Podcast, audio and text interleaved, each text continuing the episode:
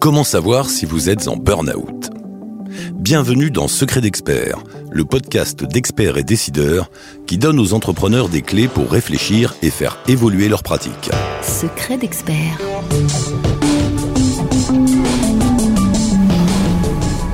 Dans cet épisode, nous explorons avec vous un sujet tabou, le burn-out du dirigeant. J'en ai marre, j'en peux plus, c'est trop. Ces phrases, vous les dites ou vous les pensez de plus en plus souvent. Vous êtes déçu par vos clients, vos collaborateurs, vous êtes irritable et stressé en permanence. Vidé de toute votre énergie, vous n'arrivez plus à vous concentrer, à travailler, vous vous repliez sur vous-même, et vos troubles du sommeil ne font qu'accentuer cette sensation de fatigue qui ne vous quitte plus. Euh, vous vous reconnaissez dans ce portrait? Alors attention, attention car ce sont les premiers signes d'un burn-out. Cet état d'épuisement mental, émotionnel et physique ne touche pas que les autres. Même rompu à un rythme intensif depuis des années, même bien entraîné, sportif, même avec une vie équilibrée, vous pouvez vous aussi être touché. Le diagnostic est dur à encaisser, c'est normal. En tant que dirigeant, vous avez l'habitude de gérer seul, de prendre des décisions, d'analyser, mais aussi d'assumer les conséquences de vos actions. Vous êtes le pilier de votre entreprise. Un dossier à terminer, une question à approfondir, un nouveau prospect à démarcher, bah, vous êtes sur tous les fronts et vous ne comptez pas vos heures. C'est légitime, vous voulez le meilleur pour votre entreprise et vous êtes prêt à tout pour réussir. Foncez, être au centre de tout, cela peut être grisant.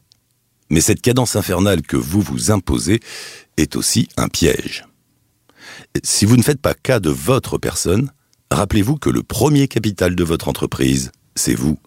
Préserver votre santé est donc essentiel. D'ailleurs, vous n'êtes pas le seul à vivre cela. En 2020, l'Observatoire Amarok, spécialisé dans l'étude de la santé physique et mentale des chefs d'entreprise, estimait que 17,5% des patrons de PME présentaient un risque de burn-out.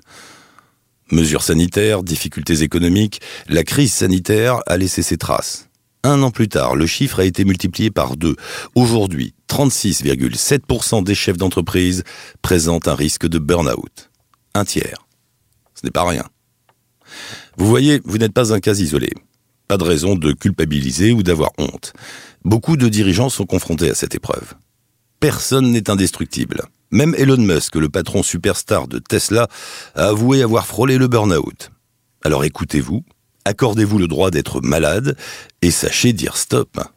En faisant une pause maintenant, vous protégez votre santé et votre entreprise à plus long terme car en ignorant la situation, quelques mois de plus, votre burn-out pourrait se transformer en incapacité. Le burn-out, c'est un constat douloureux, mais pas une fatalité. Vous pouvez agir. Reconnaître que vous êtes en souffrance, c'est la première étape. C'est l'occasion de traiter le mal à la racine, de prendre du recul et de rebondir. Ce n'est pas une défaite ou un échec, mais une occasion de changer certains de vos comportements et de repenser votre organisation. Pour vous rétablir, d'abord, vous n'avez pas d'autre choix que de vous éloigner quelque temps de votre entreprise. Acceptez de lâcher prise, un peu.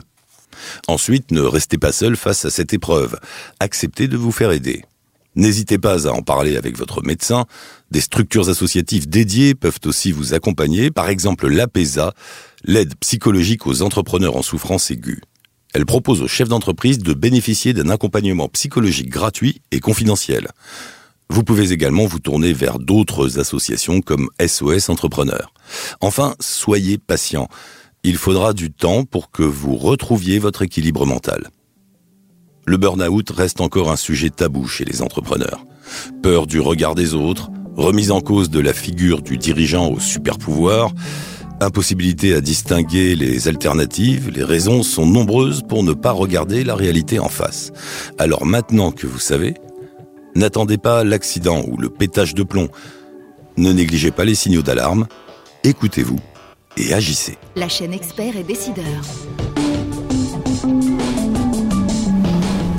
Tous les podcasts de la chaîne Expert et Décideur sont disponibles sur le site expertetdecideur.fr et sur toutes les plateformes d'écoute.